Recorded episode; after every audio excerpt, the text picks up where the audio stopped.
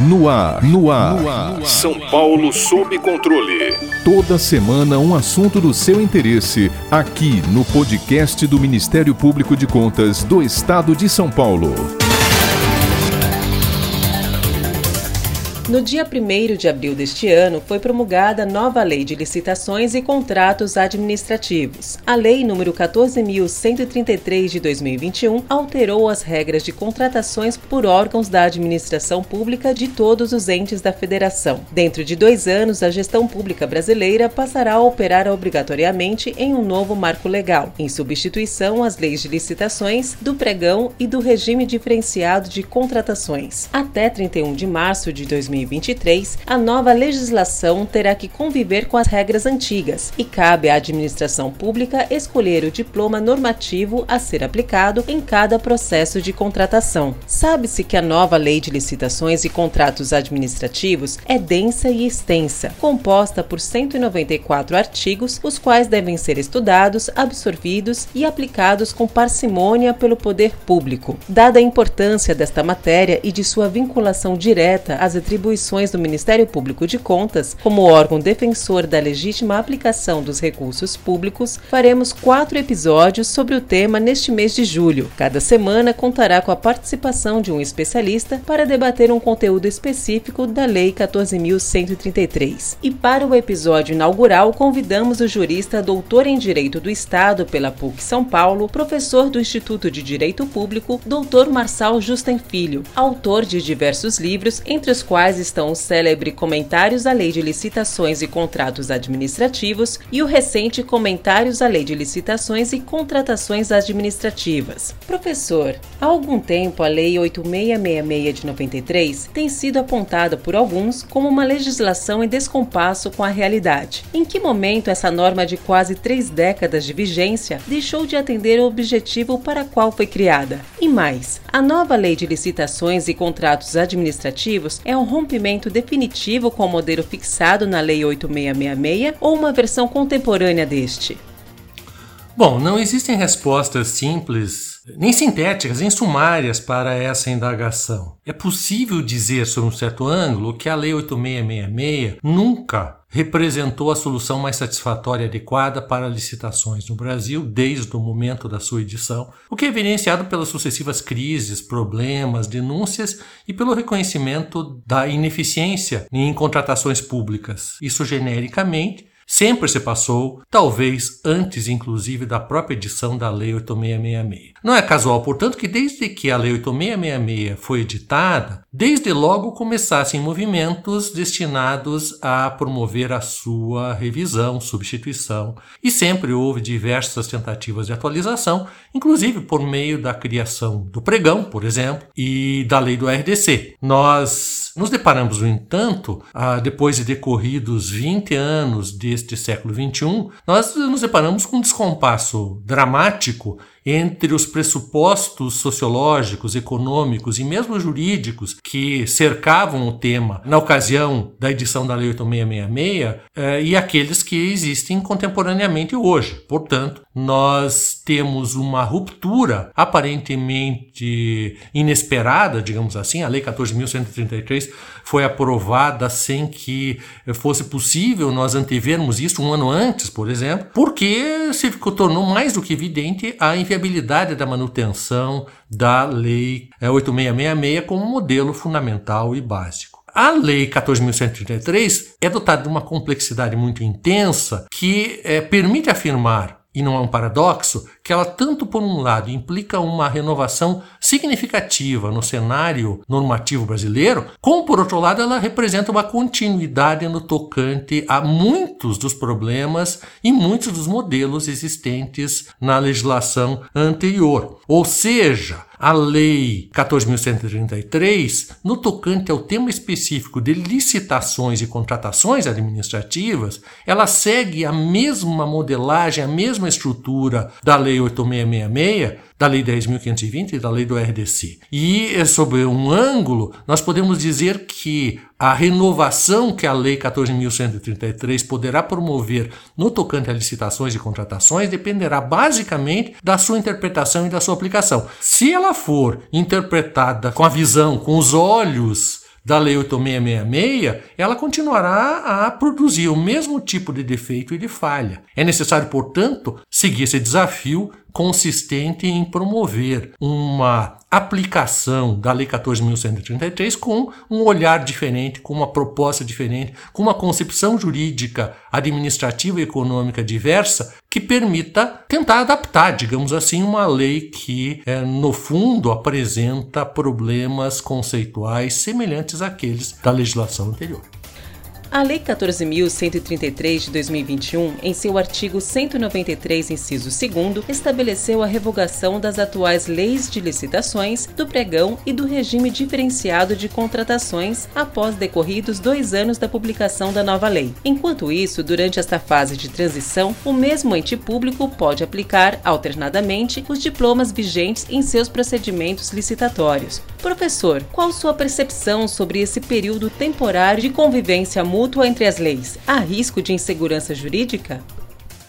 Bom, a solução de manter em vigor as leis anteriores é uma solução possível. Nós poderíamos ter imaginado, por exemplo, que a Lei 14.133 tivesse uma vacatio legis de dois anos, o que significaria um período para adaptação, preparação da administração pública para a efetiva eh, aplicação dessa nova lei. Mas isso possivelmente geraria uma espécie de inércia e conduziria à omissão de providências concretas por parte da generalidade da administração pública. A solução de promover a coexistência dos regimes anterior e novo, ela representa uma tentativa de impor aos administradores, à sociedade, a todos os operadores do setor o desafio de conviver, estudar e aplicar a Lei 14.133. Essa circunstância, portanto, justifica, sob um certo ângulo, a solução adotada pela lei. Por outro lado, essa solução gera uma insegurança, não propriamente na questão específica do modelo licitatório e do modelo de contratação. É que a Lei 14.133 dispõe sobre muitos outros temas além de licitação e contratação administrativa. Há um conjunto de normas na Lei 14.133 sobre a administração pública relacionada inclusive à atividade licitatória e à atividade contratual. Essas normas rigorosamente se encontram em vigor e são de aplicabilidade imediata. Por exemplo, a questão da gestão por competências, a questão da segregação de funções, a questão da implantação de um ambiente de integridade, tudo isso obviamente já se encontra em vigor e apresenta cunho vinculante para as diversas unidades da administração pública e especialmente em face das autoridades de mais elevada hierarquia. No entanto, a previsão da lei de que era cabível a escolha da administração de implementar licitações e contratações, seja com base na legislação anterior, seja com base na legislação nova,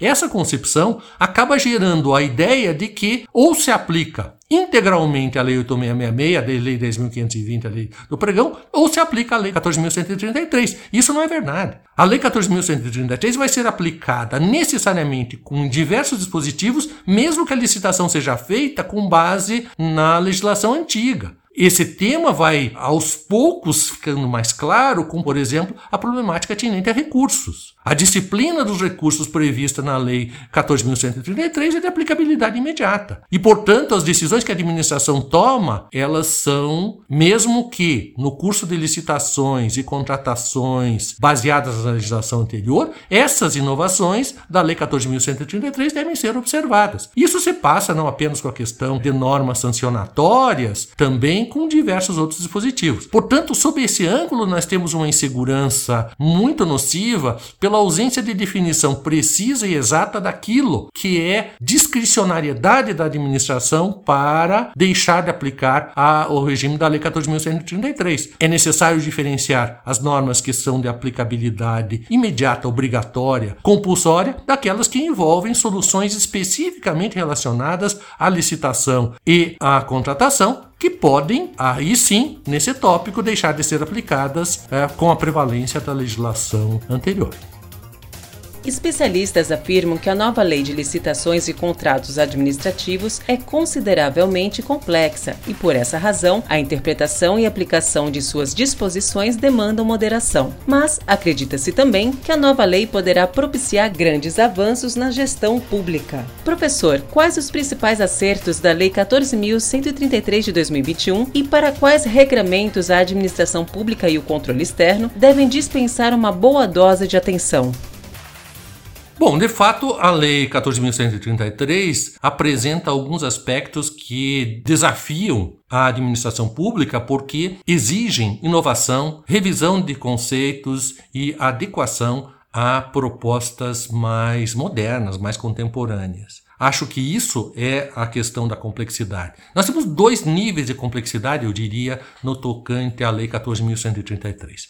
Há de lado, há por um lado, normas que se relacionam à atividade administrativa não vinculada direta e necessariamente à licitação e contratação. Essas normas que se referem à vedação ao conflito de competências, as normas que se relacionam à gestão por competências, basicamente as normas do artigo 7 e do artigo 11 são grandes desafios que ultrapassam largamente a questão puramente licitatória. Elas exigem uma renovação do ambiente administrativo público no tocante ao modo como há a gestão pública. Isto é um dos setores de complexidade. O outro setor de complexidade é a ausência de previsão exaustiva em lei das soluções a serem adotadas, especialmente no tocante ao procedimento licitatório. Eu tenho apontado que é, houve uma espécie de é, deslegalização, por assim dizer, da legislação de licitação e contratação administrativa.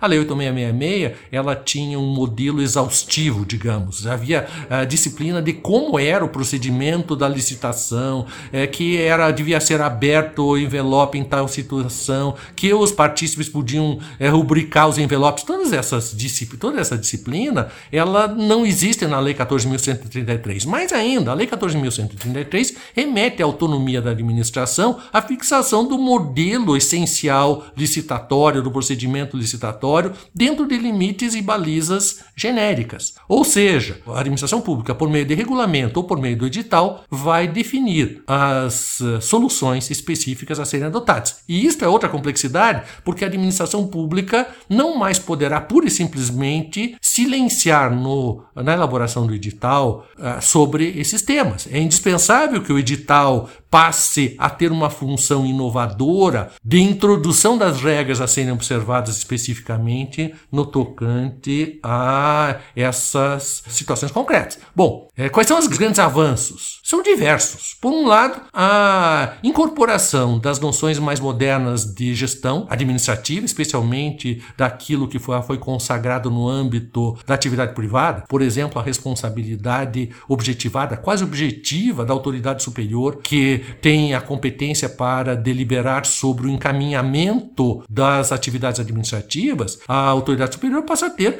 uma responsabilidade muito mais séria, muito mais relevante. Outra questão é a definição da responsabilidade, por assim dizer, de todos os agentes públicos pelo ambiente de integridade, pelo cumprimento exato e preciso das regras de ética, de tal modo que se estabelecem aquelas três linhas de defesa, sendo a primeira linha integrada por todos os agentes públicos. A segunda linha é integrada, inclusive, especialmente pelos advogados, pelos integrantes da assessoria jurídica. Isso significa a vedação à chamada cegueira deliberada. Nenhum agente público pode dizer que ele não é responsável porque não era função específica dele realizar o controle. Todos são comprometidos quanto a isso. Há uma série de regras no tocante a contratação que limitam práticas classicamente encontradas na atividade administrativa e que eram abusivas. Por exemplo, a ausência de resposta a pleitos dos particulares. Isso passou a ser vedado. O artigo 123 exige que a administração pública responda a todos os pleitos dos particulares. Em suma, nós temos, como eu disse, um, vários desafios e um deles é a adaptação da administração pública e de todos os seus agentes a um ambiente que não seja permeado por aquela ideia de que a administração pública tem uma posição hierarquicamente superior